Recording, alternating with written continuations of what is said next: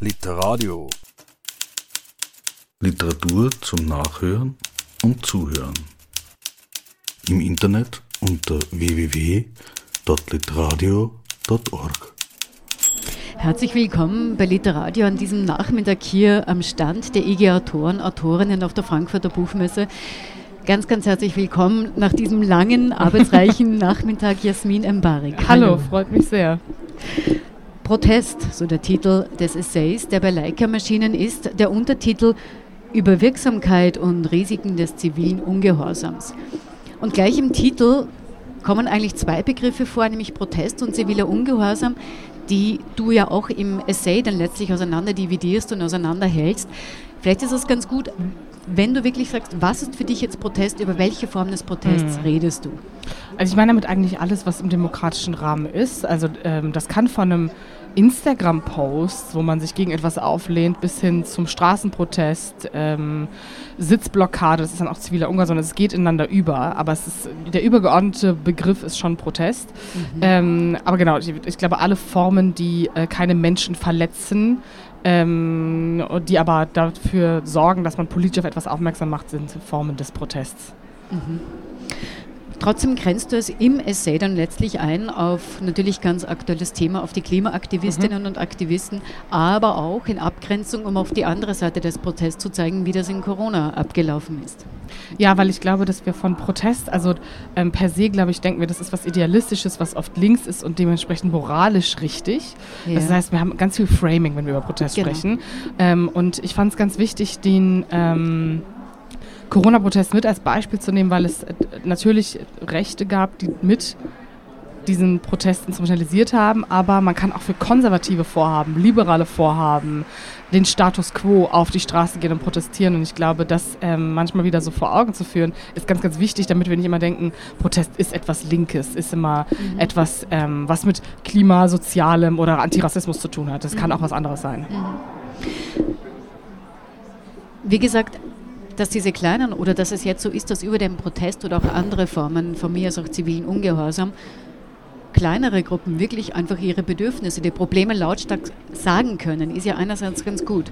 Auf der anderen Seite ist dann natürlich die Frage, ähm, was passiert damit? Und eben, wie du schon angesprochen hast, dieses Framing ist ja dann ganz schlimm und führt eigentlich letztlich auch dazu, dass Proteste oft auch im Nichts verlaufen oder ihre, ihre Aussagekraft verlieren.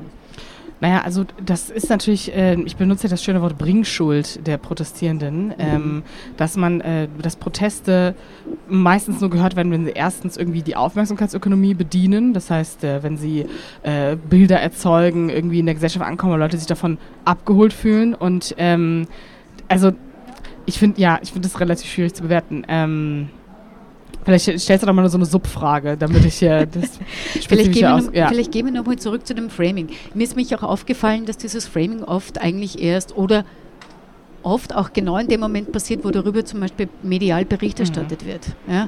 Dann geschieht schon dieses erste Framing, dann geschieht schon eine gewisse Emotionalisierung, die dann letztlich ja negativ, sich negativ auf, die, auf den Inhalt, auf das Sachliche dieses Protests auswirkt. Ja, das kommt darauf an, wie Aktivisten ihren Protest anlegen. Ich ja. glaube, ähm, eine gewisse Art von Protest, die wir per se moralisch gut bewerten oder die von sich behaupten, dass sie für alle gut sind, die fallen schon mal unter das Framing, dass sie eigentlich ja per se was Gutes wollen. Und das ist, kann auch ein journalistischer Fehler sein, dass man ähm, so ein Framing mitträgt einer vermeintlich linken oder grünen Gesellschaft, die eigentlich das Gleiche will, aber dann schaut man demokratisch nach und ist so, ne, aber wählen tun die Leute ja eigentlich nicht so. Das heißt, ähm, ich glaube, Journalismus äh, framed ähm, oft auch nach persönlichem Belieben. Das passiert einfach automatisch, mhm. wenn ich als äh, Redakteur schon ein Thema setze, ähm, entscheide ich schon, wem gebe ich eine Plattform. Ne? Gebe ich dem genau. Corona-Leugner eine Plattform, gebe ich der Person, die Angst hat vor der Impfung, eine Plattform oder gebe ich Björn Höcke eine Plattform? Da, oder auf der Klimaseite dann ne, äh, spreche ich mit Aktivisten darüber, ähm, ob sie schuld am Tod dieser Radfahrerin sind, was sie nicht sind, oder spreche ich darüber, wie sie eigentlich den Rechtsstaat neu denken wollen und ob diese Idee gut oder schlecht ist. Mhm. Aber das Protest geht auch manchmal ähm, daran in die Brüche, will ich nicht sagen, aber verlieren irgendwie an Aussagekraft, weil sie eben die Leute, die sie eigentlich abholen sollen, eigentlich eher beschämen, blamieren, konfrontieren, wütend machen, mhm. alle diese Dinge, oder? Ja, also ich glaube, ähm, das hat auch eine äh, heute eine Generation, äh, letzte, letzte Generation Aktivistin zu mir gesagt, die Kritik richte sich ja gegen die Regierung. Und da ähm, da bin ich immer so, nee, Protest ist ja eigentlich die Mobilisierung der gesamten Gesellschaft gegen etwas, was man persönlich blöd findet oder was man politisch verändern möchte. Das heißt, mhm. ähm, ich bin ja in der, in der Bringschuld auch gegenüber der Person, die ich mobilisieren möchte. Also so blöd das auch klingt, äh, wenn wir jetzt das wieder auf das Klimabeispiel runterbrechen würden bei der letzten Generation, ähm, ist die Frage, okay, wenn, wenn die Regierung der Adressat ist, bringe ich ja trotzdem die Zivilbevölkerung teilweise gegen mich auf, habe dann wieder Nischendebatten über die letzte Generation, die wieder vom Thema Klimakrise genau. ablenken. Und das ist so ein Teufelskreis, den man äh, leider immer von protestierender Seite aufbrechen muss, weil man ja äh, bestimmte, das kann man bei Fridays for Future super gut im Nachhinein analysieren und ist ein gutes Beispiel für alles, was danach kam, ähm, dass man besser arbeitet und dem vorausarbeitet und diese Narrative gar nicht bedient. Und ich glaube, das funktioniert, wenn man möchte. Eben, wenn man möchte, weil das Ergebnis ist dann oft, wenn man diese Menschen beschämt oder wenn man Menschen generell beschämt oder, oder kritisiert oder ähnliches, dann hält man natürlich eine ganz andere Reaktion und vor allem verliert sich das Sachliche, die Botschaft, mhm. worum es ja eigentlich tatsächlich geht. Und das Ergebnis ist dann, wie zum Beispiel in Österreich dann der Fall ist, man denkt über härtere Strafen für die Klimakleberinnen ja. nach, aber nicht was die Probleme des Individualverkehrs eigentlich sind. Nee, absolut. Das ist ähm, so eine Wut, die man befeuert, die eigentlich zeigt, wo die Deutungshoheit liegt in der genau. Debatte. Ne? Und äh, das sind dann vielleicht teilweise konservativere Stimmen oder ähm, Menschen, die den Fokus darauf legen, diese Menschen zu kriminalisieren. Und äh, ich ich glaube, dieses, ähm, wir, wir kleben uns irgendwo hin und dann steigt der Lkw-Fahrer raus und sagt, jetzt bin ich dabei. Das wissen die eh, dass das nicht passiert. Aber die Frage ist, wenn man es geschafft hat, bekannt zu werden, eine Plattform hat, aus dem Diskurs nicht mehr wegzudenken ist, immer bei Markus Lanz eingeladen sein wird, was ist dann der nächste Schritt? Ich glaube, zum Aufmerksammachen ist das gut, mhm. aber irgendwann, ähm, also die Leute sind ja auch nicht doof, die sitzen und sind so, okay, was soll ich jetzt individuell jetzt gerade dafür tun, dass die Bundesregierung, das, dass zumindest zwei Grad äh, ähm, der, der Worst Case sein werden, ja? Was kann man in dem Moment dafür tun? Und äh, letztlich auch ähm, muss man ja irgendwie mit den Gegebenheiten der Demokratie umgehen. Das ist immer wahnsinnig unsexy, wenn man das sagt. Aber der, wenn die Person, die im Auto sitzt, die SPD zum Beispiel gewählt hat und sich nicht dafür einsetzt, okay, was ist denn der Konfrontationspunkt? Vielleicht sagt die Person auch, das interessiert mich nicht oder die Klimakrise ist so weit fortgeschritten, dass ich nicht glaube, dass politisch sich etwas ändern lässt daran. Was macht man dann damit? Also dann prallt man auch, glaube ich, auf ähm, eine Gesellschaft, die man mit diesem mit dem, was man sagt, mit etwas konfrontiert, was sie erstens schon wissen und zweitens genau. sind einfach der, in dem Moment der falsche Adressat. Ähm, und damit äh, legt man sich auf jeden Fall viele Steine in den Weg in der Debatte. Ein anderes Problem ist eben, wir leben in einer indirekten Demokratie, das heißt, wir wählen unsere politischen Vertretungen und die sollten letztlich dann die Antwort auf ein Problem geben und diese Antwort sollte möglichst breit sein und für viele passen. Ja, oder also ähm, ich würde gerade im, deutschen Kontext, das ist in Österreich noch ein bisschen anders, yeah. ähm, was glaube ich viele nicht verstehen, ist, die etablierten Parteien, also SPD, die Union, Grüne, FDP, die sind sich wahnsinnig ähnlich. Wir haben noch eine sehr privilegierte Situation in Deutschland, wenn man jetzt nach Frankreich oder Italien guckt oder auch nach Österreich, dieses Gewicht von, wir haben ein sehr, sehr linkes und ein sehr rechtes Extrem, mhm. das ist gar nicht so gegeben. Das heißt, der, das ist gar nicht so kompromisslastig, sondern es ist schon eine breite Mitte, die ähnliche politische Grundsätze favorisiert. Also die, die Menschen, die in diesem Land wählen, die wählen mehrheitlich Parteien, die sich in vielen Dingen wahnsinnig einig sind und auf einer demokratischen Basis sind. Ähm, und das kann man eigentlich wahnsinnig gut benutzen für diese Vorhaben, weil man eine viel größere Gruppe hat, wo man das Gefühl hat, eigentlich all diese Wähler, denen würde man zuschreiben, dass sie in einer gesunden Welt leben wollen, dass ihnen Klimaschutz wichtig ist, sie aber auch ihren Job behalten wollen, dass sie soziale Probleme verstehen. Das heißt, es gibt ja diesen schönen Begriff des intersektionalen Klimakampfes. Ähm, der würde auch beinhalten, dass man halt seine Taktik überlegt, wo man anfängt. Es gibt dieses Beispiel von Klimaneutral 2030 in Berlin, dieses, dieser Volksentscheid, ähm, wo dann in den Bezirken, wo bereits die Menschen, die das eh schon wählen, da wurde geworben, hingen die Plakate, aber so ganz Berlin, okay. dazu gehört dann auch Marzahn oder also so Bezirke, die ähm, wo wahnsinnig viele Menschen niedrige Lohnarbeit leisten, ähm, die haben davon dann entweder nichts gehört oder sind so, okay, was kann ich mir denn davon kaufen, wenn 2030 klimaneutral ist, wenn äh, das Arbeitsamt gerade die Waschmaschine nicht bezahlt hat. Also ich glaube, mhm. äh, da gibt es ein weites Spektrum. Mhm. Aber das heißt, diese Art von Protest äh, ist auch eine Art von Luxus? Sie ist ein Luxus in dem Moment, wo man seine eigenen Privilegien nicht hinterfragt. Das ist immer so, mhm. das ist ja das, was sozusagen Aktivisten selber an die Debatte werfen, aber ähm, das ist ja, was bei der Klimabewegung immer kritisiert wird, das hat auch Fridays for Future relativ früh dann aufgegriffen.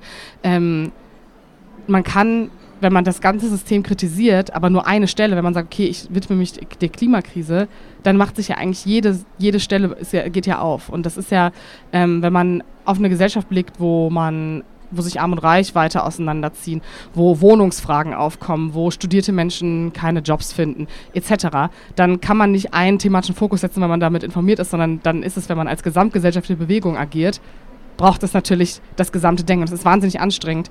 Und dann sind natürlich äh, Kritiken wie, dass Bewegungen ähm, zu klassistisch denken, akademisiert sind, eine akademisierte Sprache verwenden. Das ist natürlich dann äh, auch noch ein Problem, mit dem man sich befassen muss und was, glaube ich, einige weil das mag man ja auch selber nicht. Also ich werde ja auch für etwas kritisiert, was ich tue. Ich lebe auch nicht an vielen Stellen umweltbewusst oder fühle mich angesprochen von Dingen. Man möchte ja sich nicht dauernd damit beschäftigen, wie privilegiert man ist und wie ähm, Genau, wie wahnsinnig man bei sich selbst anfangen sollte, obwohl man doch eigentlich sagt, ey, moralisch läuft gerade sowas von was falsch und keiner von euch wählt so, dass, dass wir irgendwie davon ausgehen können, dass wir nicht verbrennen in Europa in 20 Jahren. Mhm. Ähm, das ist halt alles dann irrational. Mhm.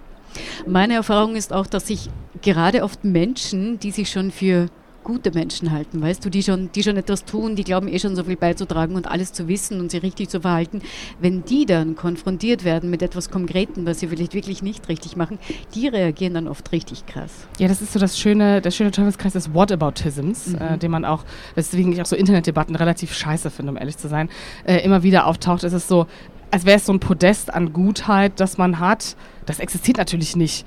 Ähm, aber ich verstehe natürlich, wenn Menschen, die sich zuschreiben, dass sie sehr viel für die Gemeinschaft tun und gemeinschaftlich denken, wenn man die dann ankreidet für irgendetwas und dann ist aber so, aber der, aber der Alexander Dobin hat letztens Klima-RAF gesagt, der ist viel schlimmer, wir müssen mit dem anfangen. Ich verstehe diesen Impuls, aber dann auch da, ähm, wenn wir wieder von Überlegenheit sprechen in der Debatte, sich dann daran abzuarbeiten, dass ich dann Sendungen fülle damit, wie doof die anderen eigentlich sind, weil sie so unempathisch sind und mir nicht genau. zuhören und Fakten ignorieren mhm. ist dann, spielt sich auch nicht in die Hände. Mhm.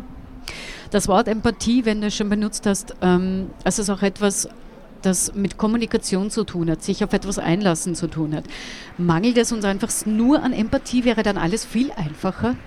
Äh, teils. Ich glaube, eine Sache, die man dauernd vergisst, ist, ist, man kann im demokratischen Spektrum, auch wenn sich Meinungen widersprechen, können die auch so stehen bleiben. Ich glaube, dieses äh, Freund- und Feindbild, und ich muss mich immer einer gewissen Sache zugehörig fühlen und ähm, auch das, dieses Konnotieren von keine Ahnung, zum Beispiel Klimakrise oder gegen die Klimakrise vorgehen, ist ja nichts Linkes beispielsweise. Mhm. Ähm, dass man diese Art von Debattenkultur aufbrechen würde, wenn diese Empathie, Verständnis für verschiedene Situationen, verschiedene Standpunkte, die es gibt, ähm, die ist, glaube ich, da, aber die wird immer, die wird relativ schlecht geredet. Und ich glaube, das ist eigentlich ein wahnsinniges Privileg in der Demokratie, dass ich einen konservativen demokratischen Standpunkt haben kann, aber auch einen linken und ähm, das dass das beides koexistieren kann und man dann in der Sache über eine Sache streiten kann, ohne dass man so ein Framing braucht. Das finde ich immer wahnsinnig anstrengend. Wie ich auch zum Beispiel dieses, das Antirassismus darf zum Beispiel nichts Linkes sein. Das ist etwas, was wahnsinnig schwer ist für linke Gruppierungen da rauszukommen, weil es natürlich vermehrt in diesen Gruppierungen auftritt.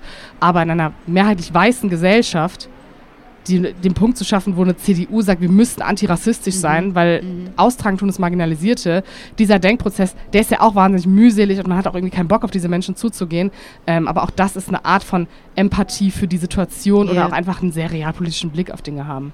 Aber da stecken für mich auch zwei Dinge drin. Zum einen steckt da drinnen, dass wir einfach mit einer Politik leben, die sehr parteipolitisch denkt, wo die nächsten Wahlen immer vor der Tür mhm. stehen, jederzeit und insofern einfach gewisse Themen dann natürlich zu, zu Labels verkommen, die benutzt ja. werden für diese Sachen. Ne? Ja, das ist, ähm, ich würde sagen, das ist immer so, dass das ist, glaube ich, das Negativste an der äh, Demokratie, dass äh, so wie Macht funktioniert und wie Kapitalismus funktioniert und das würde ich gar nicht als negativ oder positiv frame, ähm, man sich diesen Zyklen anpassen muss. Also ich erinnere mich jetzt an dieses Spiegelcover mit dem Kanzler, äh, das diese Woche rausgekommen ist. Wir müssen im großen Stil abschieben und dann ein ernstes Bild von Olaf Scholz, kurz nachdem sozusagen aktuelle Debatten so hochkochen ähm, und man das Gefühl hat, okay, jetzt ist eigentlich wieder nur anderthalb Jahre, bis, zu, bis der nächste Wahlkampf startet und wie streit, also als Journalist sortiert man die ganze Zeit eigentlich nur strategisch ein, was passiert da gerade? Ist das personalpolitisch? Ist mhm. das der nächste Wahlkampf? Ist es, weil jemand in Baden-Württemberg abgesägt werden soll? Und das gehört auch zum realistischen Game dazu. Das ist, muss nichts Gutes oder Schlechtes sein, aber es ist im Gesamtkontext denken von, wir können politischen Fortschritt durch Protest, politische demokratische Partizipation irgendwie, ähm, dass, das, dass man das mitgestalten kann das muss man damit einberechnen. Das ist ein wahnsinnig kurzer Zeitraum. Ich sage immer so, das erste Jahr gewöhnen sie sich ein, das zweite Jahr machen sie Inhalte, das dritte Jahr muss man sich streiten, das vierte Jahr ist Wahlkampf. Genau. Und das ist halt einfach so. Aber genau damit kann man auch arbeiten, wenn man es nicht die ganze Zeit verklärt, ähm, weil so Parteien und Demokratie funktionieren. Also äh, ich kann das ja auch gerade noch nicht ändern. Ich habe es auch nicht vor. Ich möchte mhm. auch nicht jemand mhm. sein, der das in Frage stellt. Mhm. Aber das Zweite, was für mich noch drinnen steckt, ist einfach was zutiefst Menschliches, das wir immer versuchen zu entkomplizieren. Mhm. Ja, und diese Schubladen oder dieses Framing, von dem wir auch schon gesprochen haben, ist natürlich eine Form, etwas einzuteilen. Das ist entweder links, das ist rechts, das ist gut, das ist schlecht. Diese Einteilung macht es uns leichter und mit der arbeiten wir halt. Oder mit der funktionieren wir auch alle, oder? Ja, und ich glaube, deswegen ist es erstens gut, dass zwischendurch Menschen sagen, dass das. Ähm das ist auch okay, dass man so denkt, aber äh, Stichwort Deutungshoheit, Menschen in bestimmten Positionen entscheiden ja, wer eine Bühne bekommt und ähm, wer wann etwas sagen darf. Und das so zwischendurch zu dekonstruieren, indem man sagt, diese Schublade ist, das ist genauso wie Klimaaktivisten haben nicht per se einen Drang zum handgreiflichen Linksextremismus. Äh, es ist keine grüne Lobby, die dahinter steckt. Also diese ganzen Narrative, die auch dafür sorgen, dass man äh, Debatten so zerreden kann, den kann man einfach schon zuvorkommen. Das, das, das gilt für alle. Das gilt für Aktivisten, das gilt für Journalisten, als auch für Politiker. Und ähm, das, deswegen habe ich mich auch so ein bisschen nicht berufen gesehen, sondern ich dachte so, dass, ich habe so unsexy auch im ersten Buch schon so gesagt, so Demokratie und Kompromisse sind toll und so, das fand natürlich alles scheiße, verstehe ich auch, aber das so zwischendurch mal in den Raum zu werfen, dass es eigentlich noch wahnsinnig privilegiert ist und dass es auch so funktioniert, ist, glaube ich, ein guter Weg, äh, um damit umzugehen und so einem gewissen Framing sich zu entziehen. Andererseits, natürlich funktionieren auch viele Dinge über Framing bewusst. Ähm, die letzte Generation funktioniert auch über Framing, dass sie überhaupt erst so bekannt geworden ist. Aber dann ist die Frage, was macht man dann mit mhm. dieser Machtposition? Mhm. Führt man dieses Spiel weiter oder dekonstruiert es? Und äh, ich glaube, an, an der Stelle äh, entscheidet sich auch, wie dann äh, solche Debatten weitergeführt werden. Das ist genau wie bei Fridays for Future, ähm, die meiner Meinung nach einen sehr guten Weg gewählt haben, sich nämlich einfach hinzusetzen und sagen, okay, wir, wir sprechen beim Koalitionsvertrag mit den Grünen. Äh, Luisa Neubauer sitzt jede Woche irgendwo und erzählt mhm. immer wieder das Gleiche, aber sie sitzt immer wieder da und sie erzählt immer wieder die gleichen Fakten.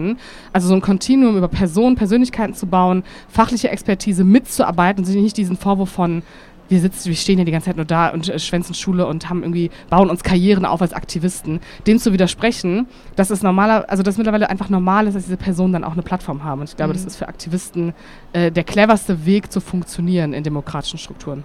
Aber das ist ja zum Beispiel etwas, wahrscheinlich ist es jetzt wieder unglaublich links, aber genau das wird auch oft kritisiert, weil diese, diese Karrieren sozusagen ja. auch etwas zutiefst Kapitalistisches haben. Ja, aber also da kommen wir wieder zum Realpolitischen wir leben in der Demokratie, die, die, wir leben im Kapitalismus.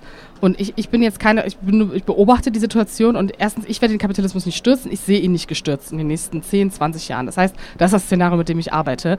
Und das heißt auch, dass diese Figuren, die entstehen, eigentlich ein wichtiger Multiplikator sind für marginalisierte Stimmen, mhm. oft auch. Also äh, wenn wir an migrantische Stimmen denken, wo einzelne Personen wahnsinnig bekannt werden und dann von innen diese Kritik kommt, du hast dich dem und dem angebiedert und du bist genauso ins System gegangen, wo ich so denke, ja, aber so, this is how it works, damit man überhaupt diese Plattform irgendwann bekommt, mitsprechen zu können.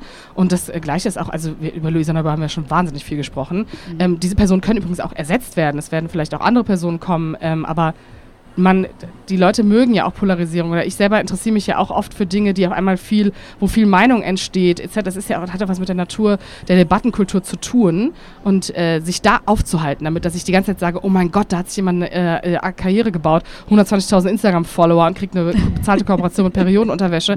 Das ist dann auch wieder eine Nischendebatte, die halt kein Mensch braucht. Mhm diese Art von, von Repräsentation, wenn sich solche Menschen mutig in den Vordergrund stellen und immer wieder sich zu Wort melden und überall einbringen, das erfordert schon recht viel Mut, finde ich. Ja, total. Und das ist dann auch wieder ein Teil der Empathie, dass wenn ich sage, okay, man muss Kritik immer an jeder Person üben können, ob jetzt politisch oder aktivistisch oder Menschen, die auch aus einer äh, Bewegung herausgegangen sind, wo Menschen vielleicht auch untergehen, die wahnsinnig viel Arbeit leisten, keine Frage. Ähm, aber dass Menschen dann da vorne auch als Aushängeschild äh, stehen für bestimmte Organisationen, ähm, Sexismus erfahren, Rassismus erfahren, äh, immer wieder die gleichen Narrativen begegnen und dann bist du da als junge Person und das ist ja wahnsinnig anstrengend. Mhm. Ähm, aber natürlich ist es auch eine selbstentschiedene Karriere und auch ein Privileg, wenn man so eine Karriere haben kann. Also das heißt, das muss alles, da kommen wir jetzt zum Koexistieren. Ja. Ich kann die Empathie für diese Person haben, ich kann sagen, es ist wahnsinnig viel. Ich kann auch sagen, es ist ein wahnsinniges Privileg, dass sie da steht. Und ich kann auch kritisieren, dass sie vielleicht manchmal die Bühne wegnimmt für eine Person, die eigentlich inhaltlich geeigneter wäre oder der man vielleicht auch zuhören sollte, um es nicht auf eine Person zu zentrieren. Mhm. Du hast ja dein erstes Buch schon kurz angesprochen mhm. mit dem Titel Radikale Kompromisse. Und genau das ist es, wofür du ja drinnen plädierst, nämlich radikale Kompromisse, die die Politik, die die Gesellschaft, die wir alle eingehen sollten, wenn es um solche Themen wie ZB, Klima oder ähnliches geht. Ja, also vor allen Dingen, ähm, dass diese Kette so funktioniert, dass Idealisten, also auch Aktivisten, einfach eine wahnsinnig wichtige Rolle in der Gesellschaft spielen, weil sie diese neuen Ideen und Progressivität in die Gesellschaft tragen und die Gesellschaft halt entscheidet, was sie damit macht. Mhm. Das ist der entscheidende Faktor. Also ähm, ich glaube, dass Bewegungen wie Fridays for Future als auch die letzte Generation in den nächsten fünf Jahren wahnsinnig viel dazu beitragen werden, wie wir dieses Thema anschauen, welche Parteien wir wählen, was wir von ihnen erwarten, was wir als möglich erachten, ähm, weil sie diese Idee in die Gesellschaft tragen und aufzeigen, was idealistischerweise möglich ist und dann entscheidet halt die Gesellschaft demokratisch, was sie daraus macht. Vielleicht macht sie auch gar nichts draus und vielleicht ist das dann die bittere Ernüchterung, dass alle äh, ignorante, empathielose Schweine sind, aber auch das ist dann ein sehr reales Szenario, was passieren könnte. Was mhm. auch schon passiert. Ich meine, es mhm. ist jetzt nicht so, als wären klimapolitische Entscheidungen in den letzten zehn Jahren, die entscheidend gewesen wären, wahnsinnig gut getroffen worden, aus Blick, aus der Sichtweise von Aktivisten, Wissenschaftlern und Menschen, die nicht verbrennen wollen oder die schon darauf hinweisen, dass der globale Süden mit 55 Grad Temperaturen hat, genau. die nicht mehr lebenswürdig ja. sind. Ne? Ja, da werden dann eher, da wird dann eher groß darüber diskutiert, wo man die Gelder herschafft für diese Menschen, um sie quasi zu entschädigen dafür, dass ihr Land und absäuft. Ja, oder wir debattieren darüber, dass sie eigentlich nicht hier hinkommen sollen, obwohl das sozusagen eine Mitverursacher, also das sind, da, da kommen wir wieder, das ist ja auch so wahnsinnig unsexy, weil dann, wenn man sich damit so befassen zynisch. würde, würde ja man, gerade in westlichen Debatten müsste man ja auch diese Schuldfrage wieder aufmachen. ist einfach, einfach wahnsinnig blöd alles und da verläuft dann auch der Faden zu Deutungshoheiten, warum bestimmte Menschen in Machtpositionen eben nicht äh, vielleicht so wahnsinnig viel Fokus auf Inhalte legen, weil das dann auch mal hinterfragen des Status quo und der eigenen Person ist. Mhm. Aber gerade beim Klima oder Befragen zum Klima läuft uns ja eigentlich die Zeit davon. Ja, das, so, ja, das ist ein Fakt, das stimmt. das ist ein Fakt. Aber wie kann man jetzt wirklich äh, was wäre jetzt eine Möglichkeit, also Ignoranz ist zum Beispiel ein so ein Gegenspieler, hast du schon gemeint, ähm, ein zentraler Punkt, warum so vieles nicht weitergeht, wobei ja Ignoranz genauso ein vielschichtiges Thema ist und man nicht sagen kann, die Art von Menschen ist ignorant. Nee, ich glaube, ähm, was in dieser Debatte ganz wichtig ist, und äh, ich bin jetzt keine PR-Beraterin für die letzte Generation, das will ich auch gar nicht sein, aber ähm, ich spreche auch in dem Essay von Klimapessimisten oder Menschen, die das halt so die, wir reden, tun wir mal die leugnenden Menschen weg aus der Menge, dann haben wir immer noch die Mehrheit der Gesellschaft.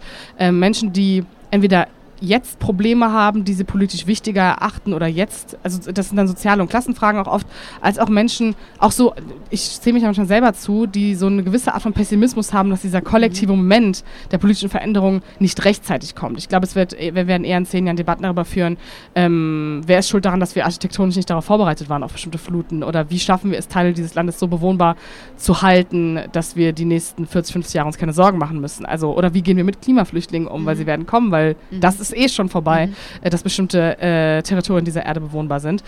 Ja, also ich glaube, ähm, den Blick in der Debatte auf diesem, diese große Masse, die anscheinend so unpolitisch sein soll oder die auch die ist, die im LKW sitzt oder die Lanz guckt und dann böse Kommentare auf Twitter schreibt. Wer sind die eigentlich und warum sind die eigentlich nicht dabei? Und äh, Gibt es irgendwas zwischen den Leugnenden und denen, die, die es die ganze Zeit beschäftigt oder die Klimaangst haben? Ähm, die muss man halt abholen. Da kommen wir wieder zur schönen Bringschuld. Mhm. Das gilt dann übrigens auch für Journalisten und Politiker, ähm, wenn wir dann von Mobilisierung sprechen. Mhm.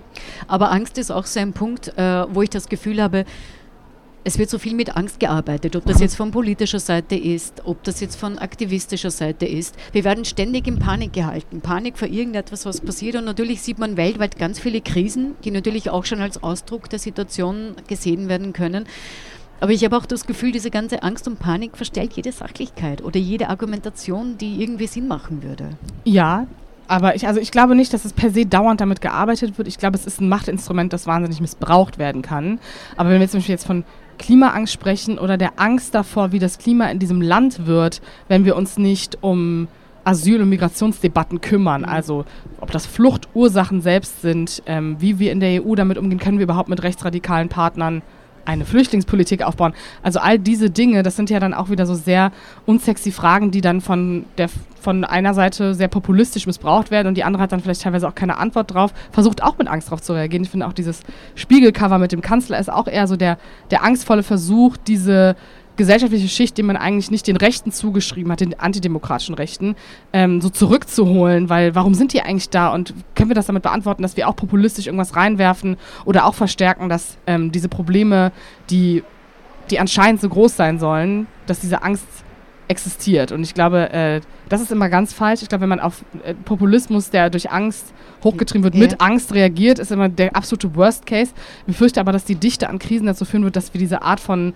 Explosion immer öfter haben. Und auch da wieder reinzugehen, zu sagen, eigentlich ist alles gar nicht so schlimm, weil es ist, du kannst, also du kannst, du kannst selber protestieren gehen, du kannst hier noch wählen gehen und du kannst deine Meinung äußern. Das so mit zu etablieren und diese, ähm, diese Selbstbestimmung, diese politische immer mitzugeben in die Gesellschaft, das ist, glaube ich, so mein Way to go. Ähm, aber ja, die, die äh, generelle Lösung dafür habe ich auch nicht. Nein, ich würde dir da beipflichten. Diese Instrumente hat jeder und jede von uns. Man merkt nur zum Beispiel, ich weiß nicht, wie die Situation in Deutschland ist, in Österreich ist es tatsächlich so, dass es sowas wie ein Vertrauen in die Politik einfach großteils nicht gibt. Ja, deswegen das, gehen die Menschen auch nicht mehr wählen beispielsweise, weil wen soll ich wählen sozusagen?